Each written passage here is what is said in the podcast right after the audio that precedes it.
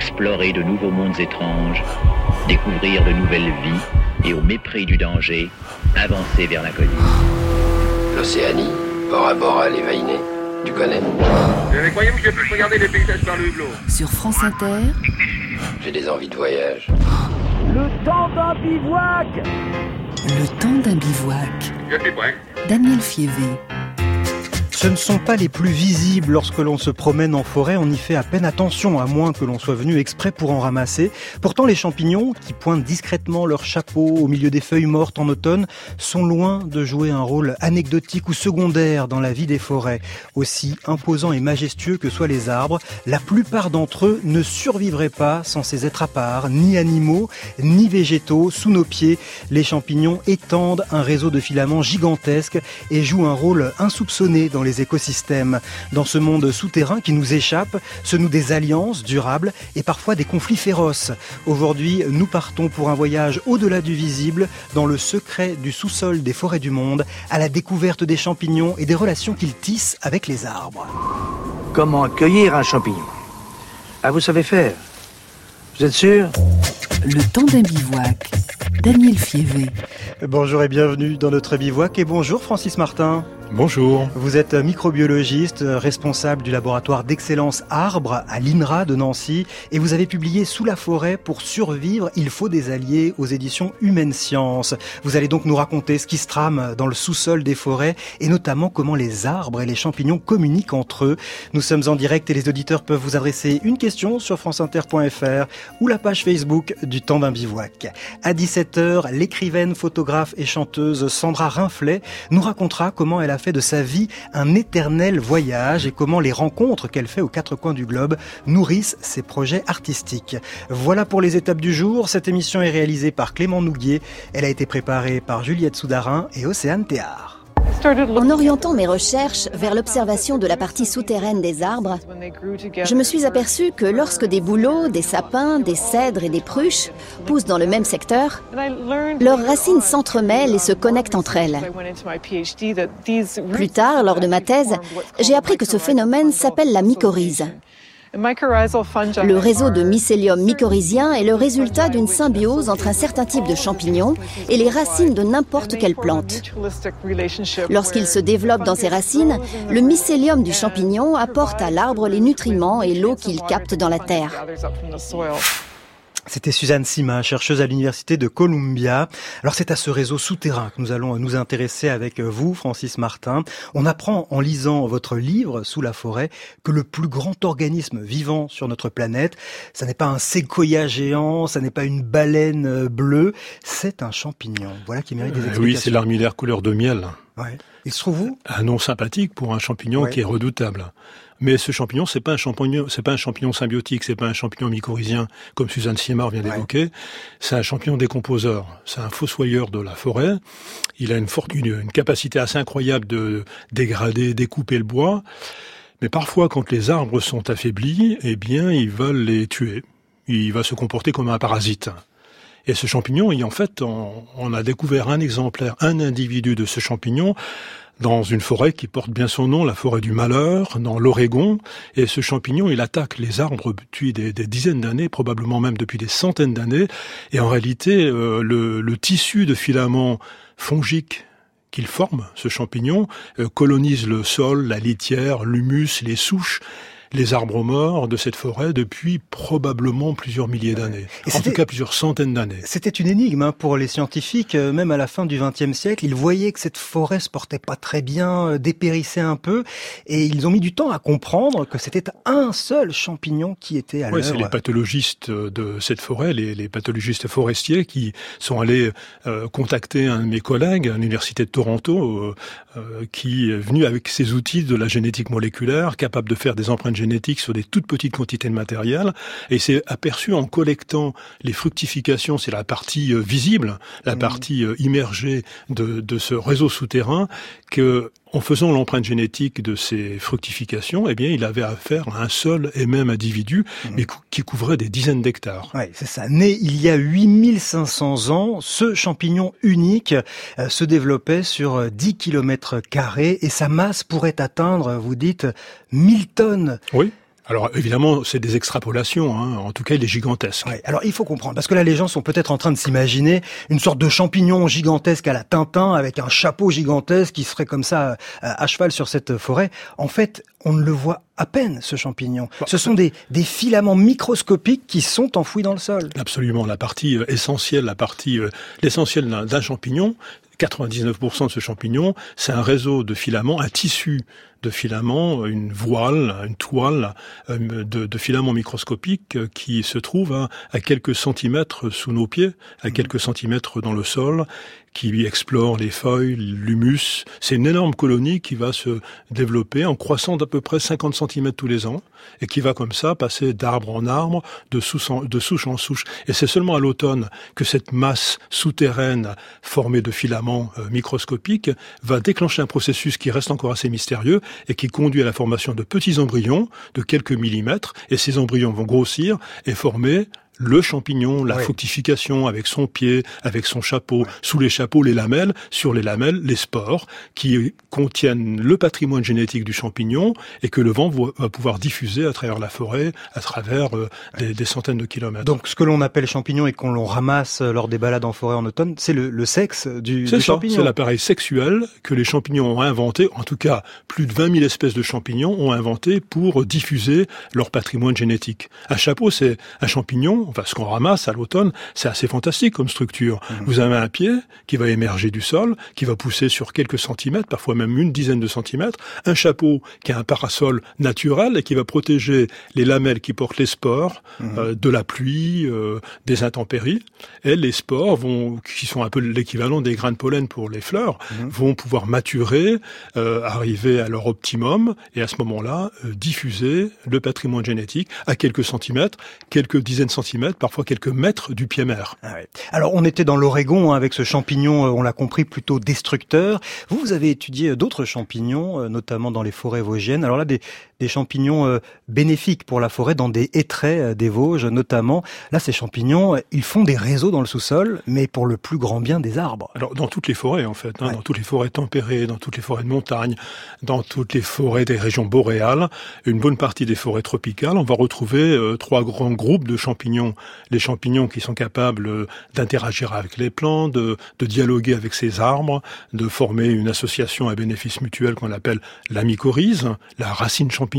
Et là, il y a des échanges euh, euh, je dirais un commerce équitable, un troc qui va s'établir entre mmh. ces bons champignons entre guillemets et qui sont capables de donner à la plante des éléments minéraux. Mmh. Et en échange de ce travail euh, de prospecteurs, de mineurs, euh, le, la plante va donner des sucres. Donc on a bien un, une interaction à, à, une symbiose. Une symbiose, un commerce équitable. vous l'avez très bien dit. Chacun une symbiose mutualiste où les deux partenaires, là l'immense arbre, le gigantesque arbre qui peut atteindre une centaine de mètres, mais les petits champignons qui l'entourent en tout cas qui sont sur ces radicelles, euh, vont avoir des relations euh, bénéfiques, stimuler la croissance de l'arbre. Ah. Donc ça, c'est un des grands groupes de champignons forestiers. L'autre grand groupe qui joue un rôle euh, aussi important, ce sont les champignons C'est ceux qui vont transformer le bois et le transformer en élément nutritif pour les arbres. On va aller regarder de plus près justement ces champignons décomposeurs, nettoyeurs. Et nous voici en présence d'un tronc qui a été euh, donc biodigéré, mycodigéré par un mycélium euh, cellulosivore, c'est-à-dire qu'il mange euh, la matière blanche de l'arbre et il laisse derrière lui donc en fait toute la lignine de l'arbre qui rend cet aspect craquelé quasiment fossilisé. Et donc on voit bien toutes les craquelures, ces morceaux de bois craqués un peu partout. En fait, l'arbre se répand en multitude de petits morceaux parce que les fibres, c'est ce qui crée la cohésion euh, de l'arbre. Et une fois que le champignon a digéré euh, toute la cellulose de l'arbre, l'arbre n'a plus aucune flexibilité. Comme les arbres sont euh, des espèces verticales, s'il n'y a pas la flexibilité pour absorber le vent, et eh ben, le moindre choc ou la moindre tempête morcelle l'arbre en petits morceaux. Donc c'est ce qui se passe. C'était Natacha Leroux, permacultrice. Il est aussi très important ce rôle décomposeur des champignons dans le cycle général de la forêt, Francis Martin. Il est fondamental. Les forêts n'existeraient pas non plus euh, s'il n'y avait pas ces champignons décomposeurs dont le rôle essentiel est de transformer la matière vive, la matière morte, les détritus, euh, qui soient animaux ou végétaux d'ailleurs, hein, euh, mais en particulier les, les, feuilles mortes, plusieurs tonnes chaque automne dans une forêt, les branches, les brindilles, les troncs qui vont s'abattre, qui ne sont pas exportés par le, le forestier, toute cette matière morte, composée essentiellement de de bois, donc de lignine et de cellulose, les deux biopolymères les plus abondants sur notre planète. Mhm. Rares sont les organismes capables de les décomposer. Et en particulier, on retrouve les champignons décomposeurs, les, fossoyeurs de la, de la forêt, qui ont les, les, petits ciseaux moléculaires qui leur permettent de découper ces molécules extrêmement résistantes. La lignine, faut bien réaliser, la lignine est un des composés les plus résistants sur notre planète. Mhm. Il y a très peu d'organismes qui sont capables de découper avec leurs euh, enzymes, avec leurs ciseaux moléculaires, cette lignine. Mmh ou la cellulose pour les transformer finalement en éléments nutritifs assimilables mmh. qui vont qui vont enrichir le sol forestier, qui vont entretenir la fertilité du sol. Donc sans ces champignons décomposeurs, les sols ne seraient pas aussi fertiles ou pas suffisamment fertiles pour que les plantes, les arbres en particulier, puissent y puiser leur, leur nourriture. Combien existe-t-il d'espèces de champignons sur Terre euh, aujourd'hui, Francis Martin? Alors c'est un chiffre, on n'est pas tous d'accord, mais à peu près entre un million mais, et, et 3 millions d'espèces. et sur ce million d'espèces supposées, seules 100 000 espèces ont été répertoriées. C'est-à-dire qu'on leur a donné un nom, euh, ils ont été décrits depuis depuis le XVIIIe siècle, que les mycologues, donc les, les, scientifiques qui travaillent sur les champignons, ont identifié 100 000 espèces. Ça veut dire qu'il nous reste plusieurs générations de mycologues, euh, systématiciens et taxonomistes pour euh, décrire cette richesse fongique, cette fonge. L'essentiel reste à découvrir, hein, comme souvent comme souvent en science. Alors ils sont apparus, s'ils sont si nombreux, représentés avec une telle diversité d'espèces, c'est qu'ils sont sur Terre depuis euh, bien longtemps. Voir l'histoire de la planète et de la vie sur Terre serait totalement différente s'ils n'étaient pas apparus. Euh. Ouais, on pense qu'ils sont apparus il y a au moins un milliard d'années. Il y a un papier qui est sorti, un article scientifique qui a fait pas mal polémique, qui est sorti il y a, il y a moins de deux mois, qui dit même que ces champignons seraient apparus sur Terre il y a deux millions et demi, deux, milliards. 500 euh, millions d'années. La plupart des, des scientifiques s'accordent à dire un million d'années. D'abord originaires dans les océans. Right. Alors c'est ça, il faut s'imaginer, on est vraiment euh, au, tout premier temps de la, de la, planète, il y a euh, des, des micro-organismes dans les océans. Sur Terre, il n'y a pas les sols tels qu'on les connaît aujourd'hui, avec de la terre, avec des plantes. Il y a une sorte de revêtement fait de, de micro-organismes, là encore. Une activité volcanique extrêmement intense, euh, les sols sont extrêmement... Il n'y a même pas de sol. Ouais. En fait, c'est une roche-mère. Euh, si sol il existe, c'est quelques millimètres, et commence à apparaître sur ces sols extrêmement primitifs? Des, des, des, biofilms formés de bactéries, euh, d'algues primitives, probablement de champignons. Ah Et puis les plantes euh, qui vivent sur le littoral commencent à, entre guillemets, atterrir, euh, coloniser cet espace terrestre. Et ces plantes primitives, hein, minuscules, quelques millimètres, quelques centimètres de hauteur, commencent à couvrir ces sols. Elles sont dépourvues de racines, elles sont dépourvues de feuilles, elles ne peuvent s'alimenter à partir de ce sol primitif que parce qu'elles, ces plantes, tressent une alliance avec les champignons primitifs qui, eux aussi, au même moment, colonisent les sols de ces continents primitifs. Autrement dit, les champignons ont préparé le terrain et euh, ils ne sont pas arrivés euh, après, ils sont arrivés en même temps et c'est avec les plantes qu'ils ont euh, colonisé la terre ferme. Certains pensent même, en particulier euh, notre collègue Christine euh, Stru-Dorien, qui travaille au Muséum d'histoire naturelle de Paris et de Londres, pense même que certains de ces champignons, encore munis d'un flagelle capable de, de, bouger dans les eaux, de nager dans les, les mares primitives, étaient certainement des prédateurs de bactéries et de et, d'animaux primitifs qui vivaient dans les mers et, et, les premières plantes qui sont apparues. C'est beaucoup plus tard qu'elles que ces champignons, en tout cas une autre lignée de champignons, tressent une alliance avec les plantes et, et jouent le rôle de racine, une prothèse.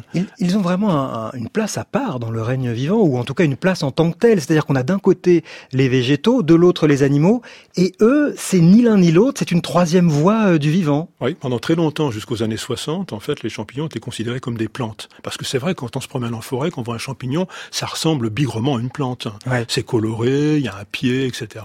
Donc en fait, la cryptogamie, la science des champignons, était euh, étudiée, en, était enseignée en faculté de pharmacie, euh, dans les cours de botanique, et il faut attendre les années 60 et l'essor des outils moléculaires pour découvrir qu'en fait, les champignons forment un règne, un des trois grands royaume de la vie à part, avec les plantes et les animaux. Mmh. Et ils ont des caractéristiques, comme vous l'avez mentionné, des caractéristiques euh, de plantes, c'est-à-dire par exemple une paroi, un exosquelette qui, qui protège leurs cellules. Mais euh, contrairement aux plantes, eh bien ces champignons sont incapables de photosynthétiser, c'est-à-dire transformer l'énergie, enfin le gaz carbonique euh, de l'air euh, grâce à l'énergie solaire en, sucre. Donc d'où leur besoin de s'associer avec les plantes et qui en sont on capables. Revient, on revient à la décomposition, capable de, de, par contre de se nourrir de la matière morte. Ce sont les décomposeurs qui décomposent la lignine et la cellulose pour en faire des sucres simples. Et puis alors ceux qui sont particulièrement malins, c'est ceux qui ont appris à dialoguer avec les plantes, à tresser une alliance avec les plantes, et ils vont chercher le sucre directement sur la racine de la plante. Ils sont alimentés en, saccharose, ou en glucose, hein, le sucre pur, qui va les, les, nourrir et leur servir de combustible. Nous nous promenons en forêt à la découverte des champignons et des relations qu'ils nouent avec les arbres cet après-midi avec Francis Martin. Pour lui adresser une question, il y a la page de l'émission sur franceinter.fr ou la page Facebook du temps d'un bivouac. Viens, mon ami, partons le cœur léger, la route est longue. Avant midi, nous devons arriver, la route est longue. Longtemps j'ai douté, longtemps, je l'ai redouté, le moment est arrivé de te dire adieu, de te conduire en heure et lieu.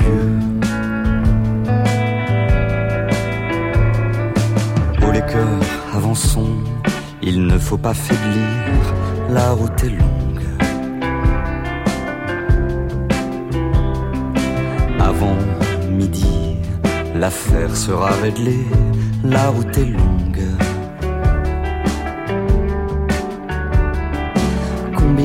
J'ai goûté ton amitié, jamais n'oublierai nos balades dans les forêts.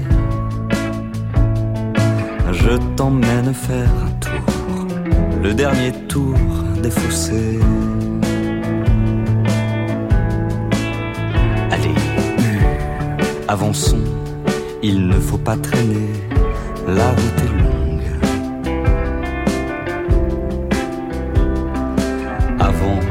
Nuit, je dois être rentré, la route est longue. Combien de sillons labourés, combien de saisons et combien d'acres de blé. Les années, mon vieux, ont passé, ce que la vie nous a gâtés.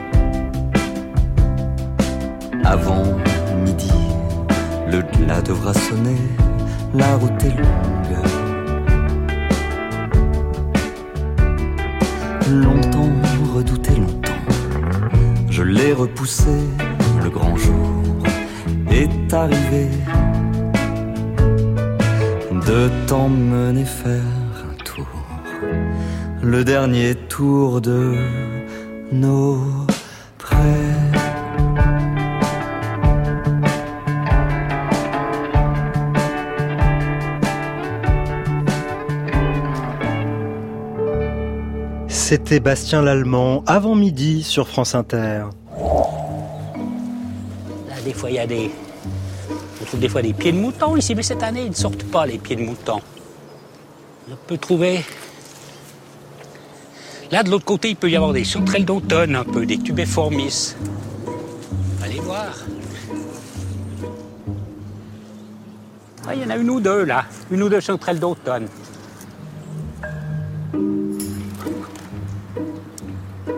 Ça, c'est un, ouais, un Xerocomus badius, ça. C'est le bolet baie. C'est ce que Suisse allemand, ils appellent ça le Maronen Röhrling. Et, au niveau du goût, alors c'est un des tout bons. Xerocomus chrysothéron. On va passer par là. Il y a encore un coin là où on peut trouver une ou deux.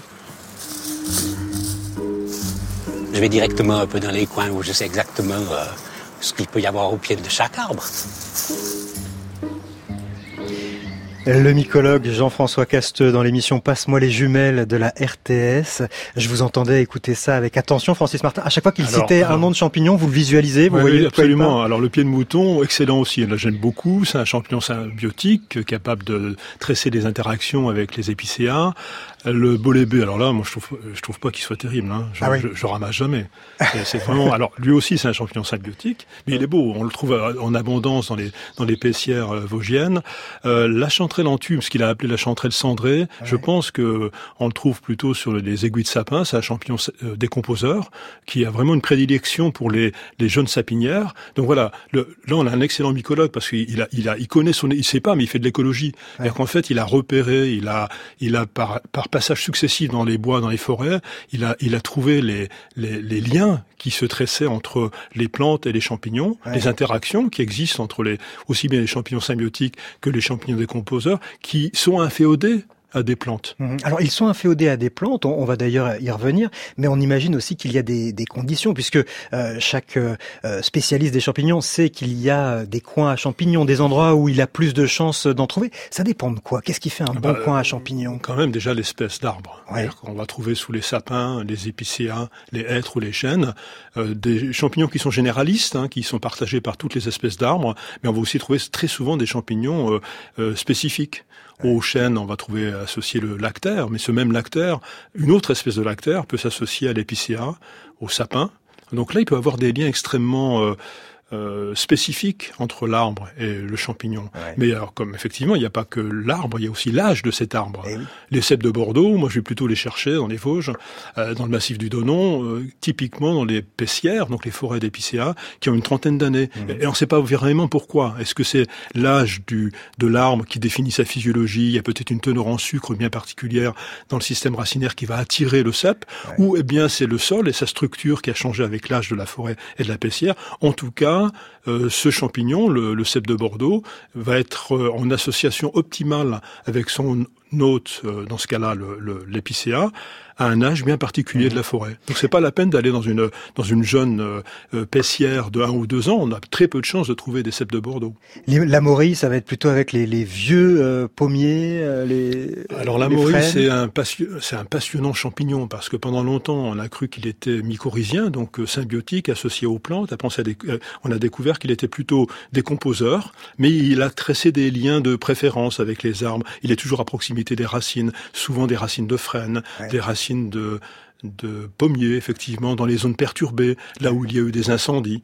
Mmh. Et euh, mes collègues chinois euh, du Sichuan travaillent beaucoup sur cette morie et ils sont capables de mimer et de, de en serre euh, le sol de ces forêts et ils produisent maintenant des milliers de morilles de façon contrôlée. Ils cultivent la morille. C'est un exploit incroyable. Ouais. C'est ça, c'est compliqué en fait de, de cultiver euh, les, des, des, champignons. On y arrive pour certains d'entre eux, mais certains ne se laissent pas facilement euh, cultiver. On, on, arrive essentiellement avec les champignons décomposeurs, parce qu'il suffit d'avoir un morceau de bois, d'ensemencer le... Quand j'y suffit, il y a quand même euh, un petit un protocole, une recette, un savoir-faire qui peut être parfois millénaire hein, dans le cas de, de, de, des Chinois. Euh, mais en tout cas, oui, on peut avoir un, un arbre, une, tige de peuplier, euh, mettre des spores de foliote du peuplier, et si on maintient une bonne humidité, ce champignon va coloniser complètement la branche ou, ou la, la tranche de bois euh, morte, mhm. et puis fructifier, former ses fructifications.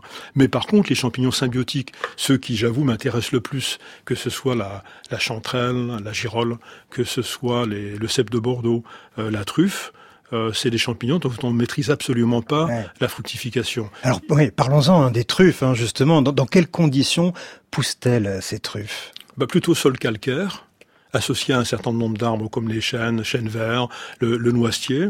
Alors on va inoculer, on sait aujourd'hui euh, inoculer les, les, jeunes plants de noisetier ou les, jeunes, les jeunes plants de chêne.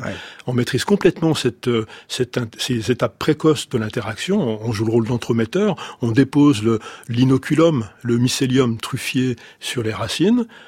À l'issue de ce protocole, quasiment 90% des jeunes racines des radicelles sont colonisées par la truffe. Et puis on va transporter ces arbres en plantation, en verger à truffe. Mmh. Et là, par contre, on maîtrise plus rien du tout. Pendant 3-4 ans, euh, le, les mécanismes secrets euh, de l'interaction entre la truffe et son arbre autre vont se développer. Et après 4 ans, 6 ans, 8 ans, si les conditions environnementales, le sol, euh, la température, euh, les précipitations sont suffisantes, à ce moment-là, une petite truffette, un embryon de truffe va se, se mettre en place à 10, 20, 30 cm de la racine mycorhizée, de la racine mmh. en interaction symbiotique. Et cette truffette va croître pendant tout l'été grâce aux pluies et aux orages estivaux, et puis elle aura atteint sa maturité euh, selon l'espèce de truffe, mmh. soit à la fin de l'automne, soit au début de l'hiver. L'odeur très forte de, la truffe, ça, présente un avantage du point de vue de la sélection naturelle. Pourquoi en fait elle a développé un parfum aussi euh, important? Pratiquement dans toutes les grandes familles de champignons, euh, il y a quelques espèces qui ont inventé des fructifications souterraines, hypogées, sous terre contrairement à la plupart des autres champignons dont on a déjà parlé, qui forment des fructifications épigées au-dessus de la surface. Alors quel est l'avantage pour un champignon de vivre sous terre? Ben, D'abord, il n'est pas exposé aux rayons du soleil, il n'est pas exposé aux rayons UV, il est protégé finalement dans un environnement bien bien bien structuré. Mmh. Euh, S'il y a assez, d'humidité, ben, il va il va pouvoir se, se développer. Donc il est protégé. Ouais. Mais alors l'inconvénient, c'est que les spores, comment font comment ces champignons font-ils pour diffuser eh les spores Il n'y a plus le vent qui peut emporter leurs leur euh, spores. Donc on pense qu'ils ont inventé, en tout cas ils ont au cours de l'évolution, des mécanismes euh, de, de, synthèse de certaines molécules extrêmement odorantes ont été mis en place, et donc les flaveurs, les parfums de la truffe euh, sont émis par la fructification, et ces parfums vont attirer des, des, des animaux fouisseurs, ça peut être des, eh des petits rongeurs, ça peut être un sanglier qui va venir dévorer les truffes et emporter les spores dans, dans son tube digestif, se déplacer dans la forêt, déposer ses, ses fesses, et à ce moment-là, avec les fesses, les spores tombent sur le sol, et le champignon peut retrouver une racine et coloniser et continuer le cycle. Comme les, les fleurs attirent les insectes à elles pour aller se reproduire, les champignons font ça aussi à l'odeur quand ils sont enfouis dans, dans le sol. Alors vous, ces champignons, euh, on l'a dit, hein, vous êtes allé dans la forêt des Vosges pour les étudier, mais pas seulement. Hein. Euh, vous allez aller en Chine, je crois, dans quelques semaines pour euh, commencer à, en étudier certains. Vous êtes déjà allé à, à la Réunion, aux portes du, de, l'Arctique, hein, en Alaska tous les champignons du monde ne se ressemblent pas. À chaque fois, ce sont des, découvertes différentes que vous faites. Chaque fois qu'on change le continent, on, a des espèces différentes. Alors, on va retrouver des espèces très proches de notre cèpe de Bordeaux, mais il y a une bonne douzaine de cèpes euh, dans les forêts du Yunnan, qui, dont certains ont été découverts très récemment. Certains mmh. sont hallucinogènes, par exemple. Ah oui. Donc là, euh, quand on les déguste, on, on a quelques visions assez incroyables. Euh, alors pourquoi pourquoi parcourir le monde Pourquoi parcourir les forêts à l'autre bout des continents, à l'autre bout de la Terre? Parce qu'en fait, il y a, comme on le disait tout à l'heure, il y a que 100 000 espèces de champignons qui ont été étudiées. Il y en a des centaines de milliers d'autres espèces à identifier. Et aujourd'hui, on a les outils en particulier les outils, les outils de la génétique moléculaire, qui nous permettent de faire des empreintes génétiques de toutes ces espèces. Mmh. Donc on peut aller dans une forêt euh, à La Réunion, on peut aller à une forêt au, nord de l'Alaska, tout près de Fairbanks, prélever des échantillons de sol, on n'a pas besoin de prélever les fructifications. On mmh. peut se contenter de prélever le sol, quelques grammes de sol, extraire l'ADN de ce sol, et grâce aux techniques d'empreintes génétiques, comme un code barre mmh. génétique, on peut identifier les forêts, les, les champignons qui sont présents dans ces forêts. Mhm. Et essayer de comprendre, ça aussi c'est vraiment euh, ce qui vous passionne depuis euh, des années, essayer de comprendre euh, ces réseaux et ces interactions qui se nouent entre les champignons et les arbres et grâce aux champignons entre les arbres entre eux. Alors là-dessus, je voudrais avoir votre avis. Hein, comment faut-il concevoir ce grand réseau qui relie les arbres entre eux? L'ingénieur forestier Peter Folleben est allé loin hein, dans son best-seller, son livre La vie secrète des arbres. Je vous propose de l'écouter. Regardez cet arbre. Ça paraît fou, mais il est connecté à l'autre. Comme un couple d'amoureux. Ils prennent soin l'un de l'autre et poussent de façon à ne pas se gêner. Ici, les branches les plus grosses ne vont pas vers son ami, mais dans la direction opposée, vers l'extérieur, comme s'ils respectaient l'espace de l'autre. Et au niveau des racines, à l'inverse, ils sont complètement entrelacés comme s'il ne formait qu'un. Et si l'un des arbres venait à tomber, alors l'autre mourrait très vite ensuite. C'est comme un vieux couple qui a passé sa vie ensemble. Celui qui reste n'a plus envie de vivre. L'ingénieur forestier Peter Folleben, je vous ai vu un peu dodeliner, Francis Oh, Martin. Je, je savais que vous alliez me demander mon avis sur cet ouvrage, La vie secrète des plantes. Des Ah, arbres, un- la vie secrète des arbres. Des arbres, c'est c'est un merveilleux conte. Euh, Peter Wolleben, qui est pas scientifique, hein, c'est un technicien forestier, passionné par sa forêt de, de la Hesse. Là, hein. Il raconte une magnifique histoire, mais franchement, c'est c'est vraiment très sentimentaliste et très anthropomorphique. On peut pas, on peut pas imaginer euh, papa arbre parlant à maman arbre qui va allaiter son son bébé arbre. Les choses sont pas aussi simples. hein. La, la, la forêt, c'est quand même un lieu de, de de symbiose, de coopération, on, on vient de le, de le dire, d'en discuter, mais c'est aussi un, un lieu de combat permanent. C'est une guerre euh, permanente entre, tout- entre toutes les, tous les arbres et toutes les plantes et entre les champignons. Alors oui, il existe un réseau. Oui, il existe un réseau qui connecte euh, les racines des arbres, les radicelles, les petites racines des arbres. Elles sont toutes, quasiment toutes, colonisées par les champignons symbiotiques mycorhiziens dont on a déjà parlé. Et ce- ces filaments microscopiques qui colonisent les, les petites racines, les radicelles, sont capables de s'étendre sur quelques dizaines de centimètres, parfois même sur plusieurs mètres, à partir de cette racine.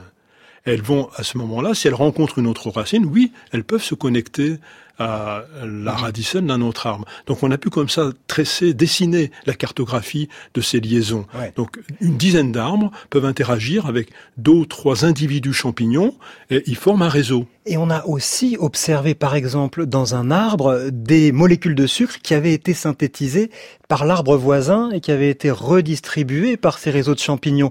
Donc, euh, il y a quand même cette idée que ces arbres, ils ne sont pas connectés uniquement aux champignons, mais grâce aux champignons, ils sont co- connectés les uns avec les autres. Alors là, c'est tout, tout le débat scientifique actuel. C'est-à-dire qu'en fait, euh, l'existence physique du réseau existe bien, elle a été démontrée, et je, je suis convaincu, je, je l'ai vu, on peut, il suffit de gratter le sol et on voit les connexions entre les racines des différents, euh, des racines du même arbre, les racines des arbres de la, de la forêt sont connectées par ce réseau.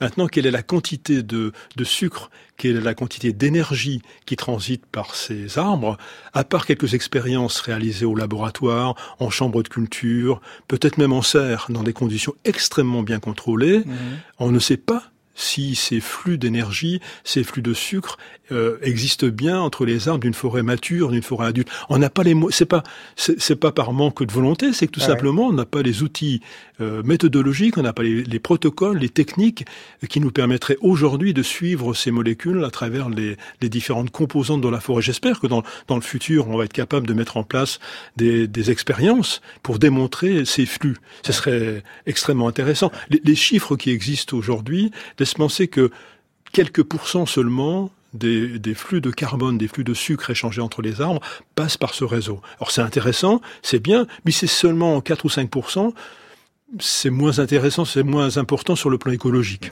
On va continuer à- de voir où en est la recherche dans ce domaine. Le temps d'un bivouac sur la planète des champignons sur France Inter avec Francis Martin.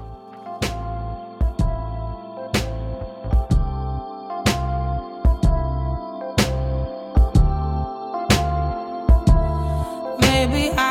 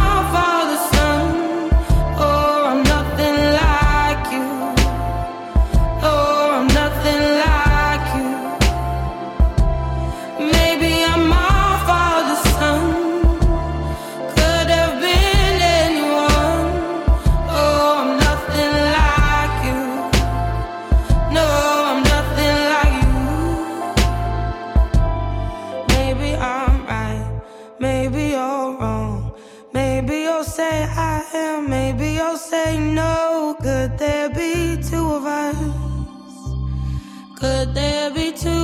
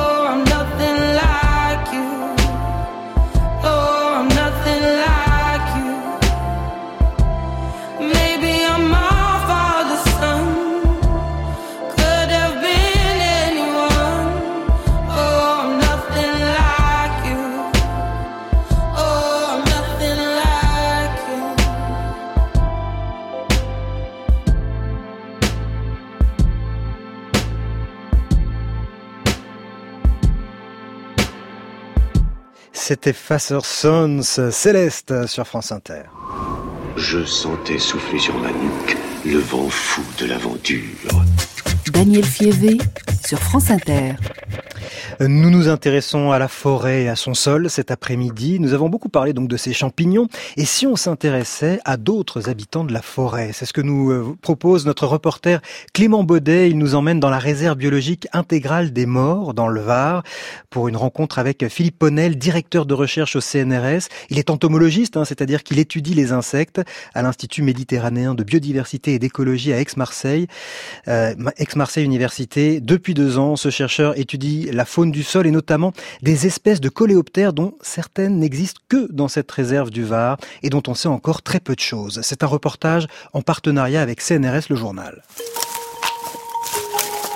Dans le cœur de la réserve biologique intégrale de l'ONF, dans le massif des morts, 2500 hectares, donc c'est une, une grande réserve avec une grande variété de milieux.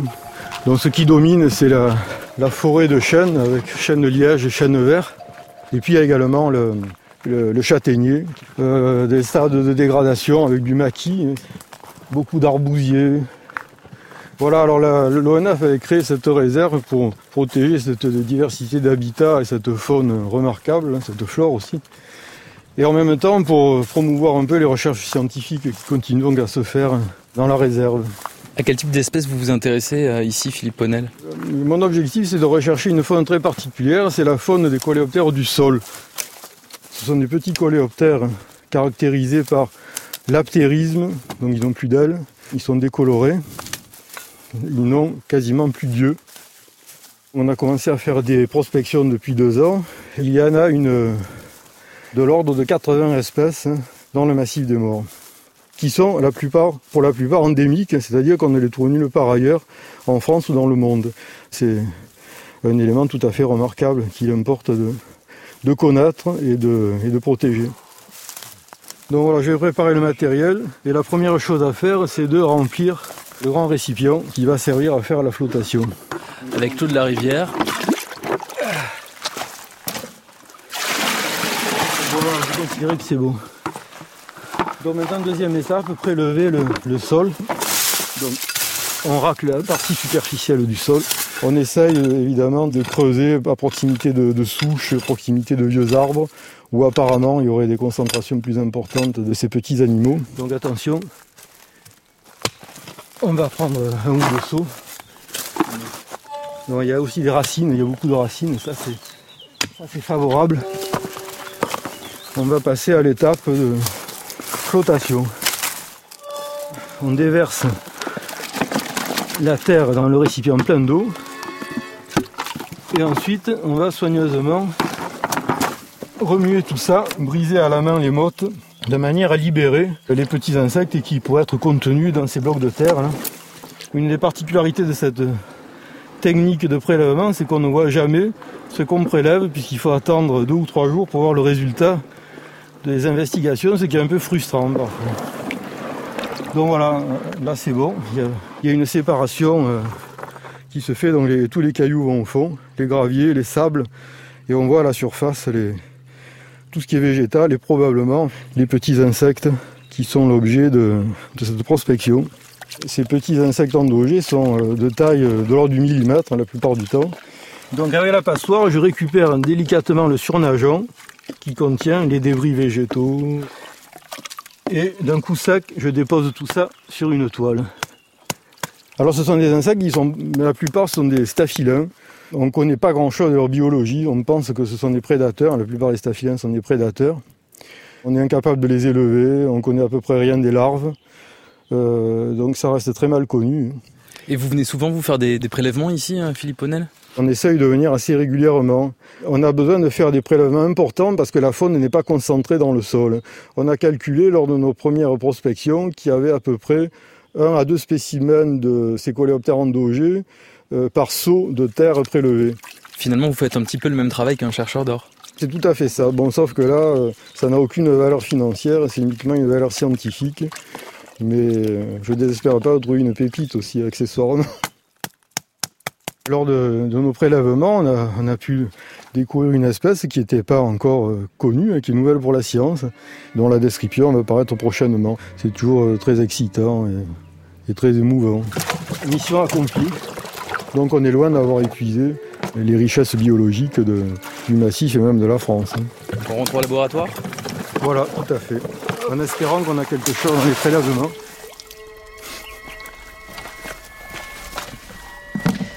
Un reportage signé Clément Baudet. Vous pouvez réécouter ce reportage et d'autres sur le site lejournal.cnrs.fr dont le temps d'un bivouac est partenaire. Vous trouverez aussi sur ce site une multitude d'articles de vulgarisation.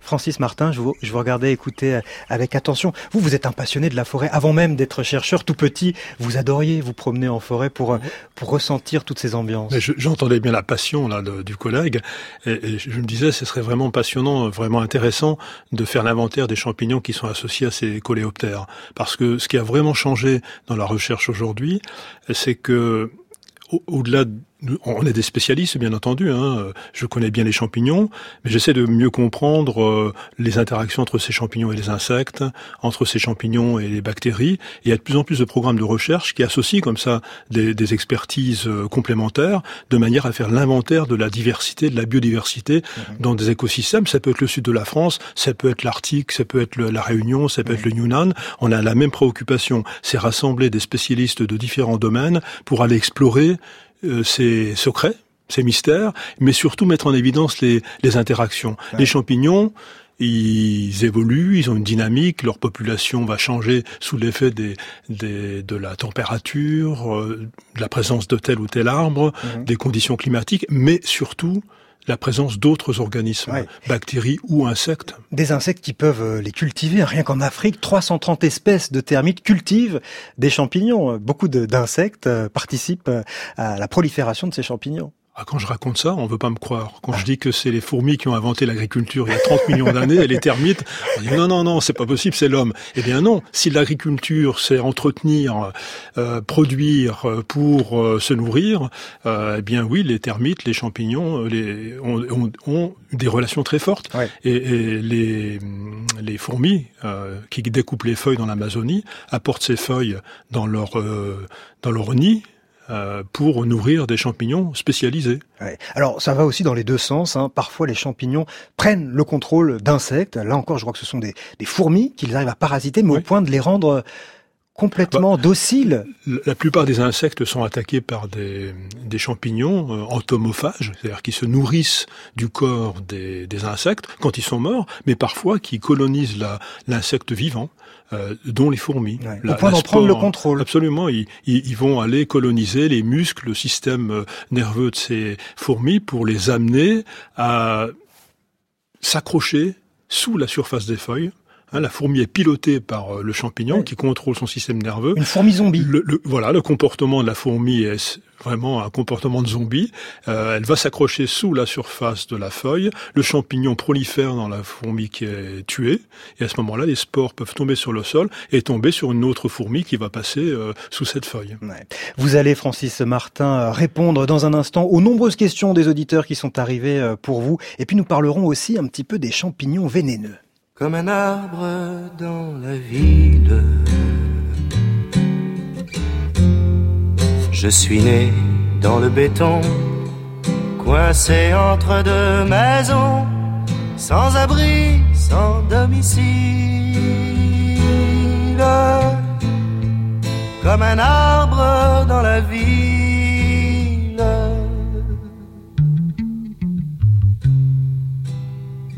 Comme un arbre dans la ville. J'ai grandi loin des futaies où mes frères des forêts ont fondé une famille comme un arbre dans la ville entre béton et pousser je me débat. Mais mes branches volent bas. Des autos qui fument entre béton et bitume.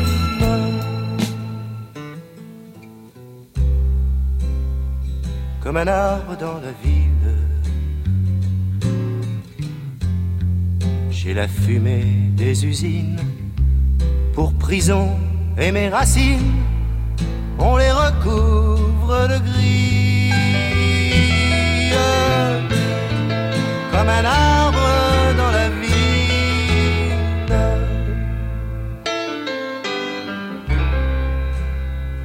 Comme un arbre dans la ville.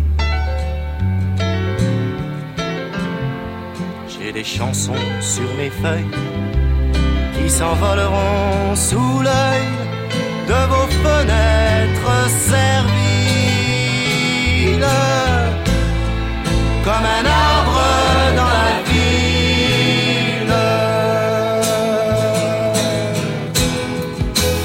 béton et bitume, on m'arrachera des rues pour bâtir où j'ai vécu. Des parkings d'honneur posthume entre béton et bitume. C'était Maxime le forestier dans le temps d'un dans, la, dans, la, dans le temps d'un bivouac, comme un arbre.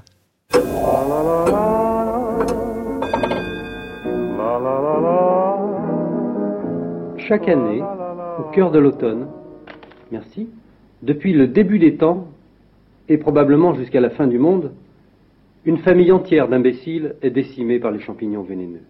Moi, les champignons, je connais. Et cela malgré les remarques réitérées des autorités médicales les plus compétentes et des sommités mycologiques les moins farfelues. Moi, les champignons, je connais. C'est pourquoi, afin d'éviter une mort grotesque, nous ne devons jamais aller nous promener dans les bois sans un con à champignons. Voici un con à champignons. Moi, les champignons, je connais. Au moindre doute de votre part, le con à champignons se fera une joie de goûter à votre place le champignon suspect. Lui, les champignons, il connaissait. Étonnant, non?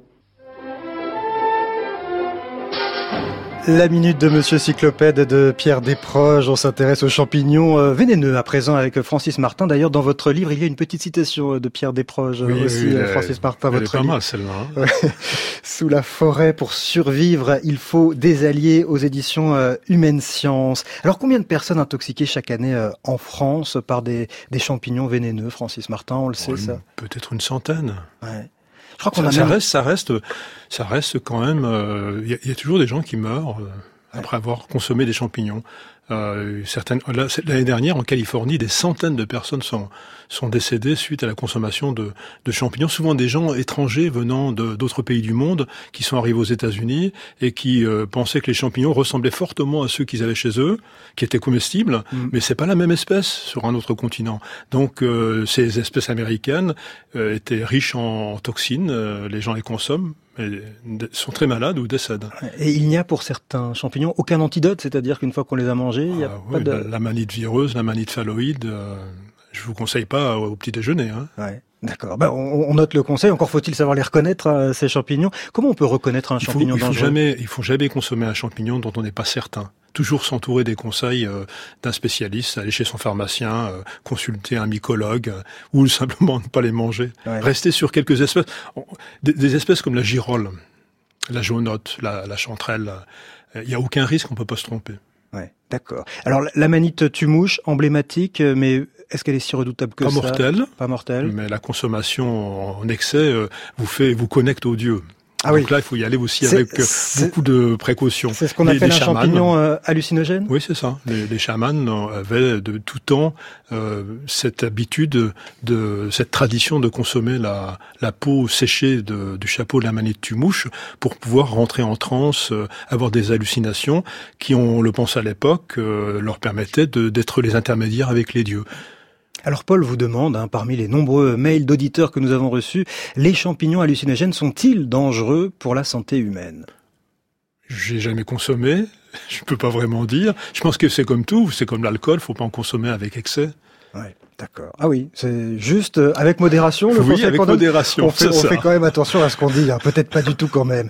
Euh, Lionel vous dit l'augmentation significative de futaies régulières en France ne fait-elle pas peser de menaces sur la diversité des champignons, surtout si ces dernières sont des futaies de résineux qui ont la particularité d'acidifier les sols? Probablement, si la, la, richesse en champignons suit la richesse en plantes. Plus la forêt est, est diversifiée, diversifiée euh, plus grande est la, la diversité des champignons. Mmh. Une forêt mixte, euh, hêtre, chêne, euh, épicéa, des mélanges de feuillus et de conifères, comme c'est le cas sur ce fameux massif du Donon dans les Vosges, à proximité de, de, de, mes, de, mes, lieux privilégiés de ramassage des champignons euh, sont particulièrement riches parce que la forêt est diversifiée. Mmh.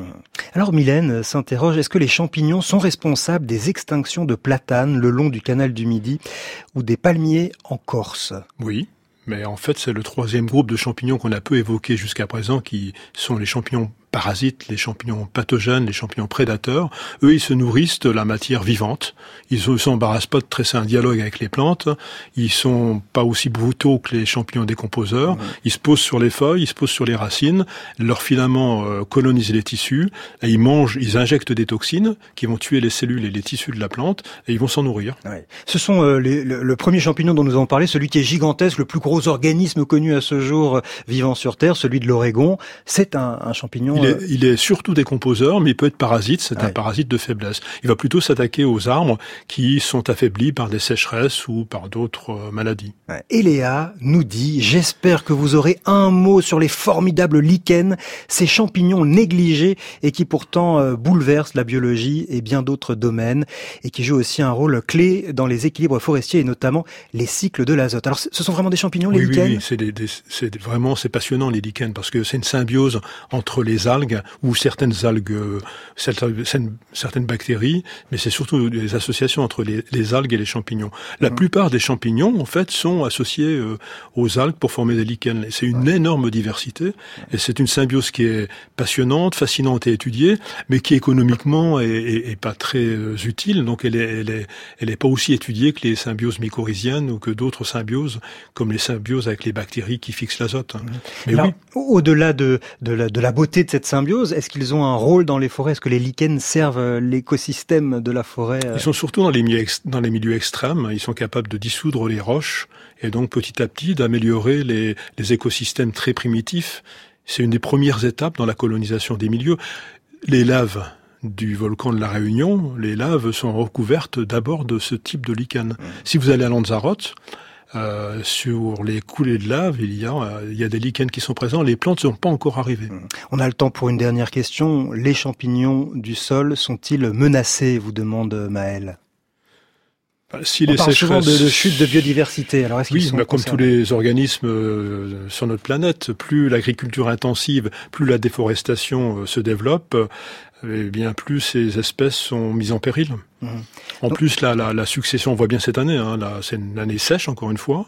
Euh, si cette sécheresse se prolonge, je crains qu'il n'y ait pas beaucoup de champignons à récolter à l'automne prochain. Ouais et ça succède, ça, ça, suit une année très sèche l'année dernière. Ouais. Donc les champignons, euh, suite au changement climatique, peuvent euh, peuvent disparaître ou ne pas fructifier. C'est-à-dire que là, on a des doutes sur euh, le, la poussée. Alors, on a dit le champignon, celui à chapeau, hein, c'est l'organe reproducteur, mais on pense que les organes reproducteurs ne pointeront pas le bout de leur nez. Probablement, si on n'a pas de pluie là fin août, début septembre les récoltes de champignons vont pas être terribles. Hein. Bon, alors euh, une raison de plus pour espérer qu'il pleuve bientôt. Merci Francis Martin. Je rappelle le titre de votre livre Sous la forêt aux éditions Humaine Science. C'était un plaisir de vous recevoir. Je vous présente notre invitée de la deuxième heure qui s'est assise juste à côté de vous, Sandra Rinflet. Bonjour à vous. Bonjour.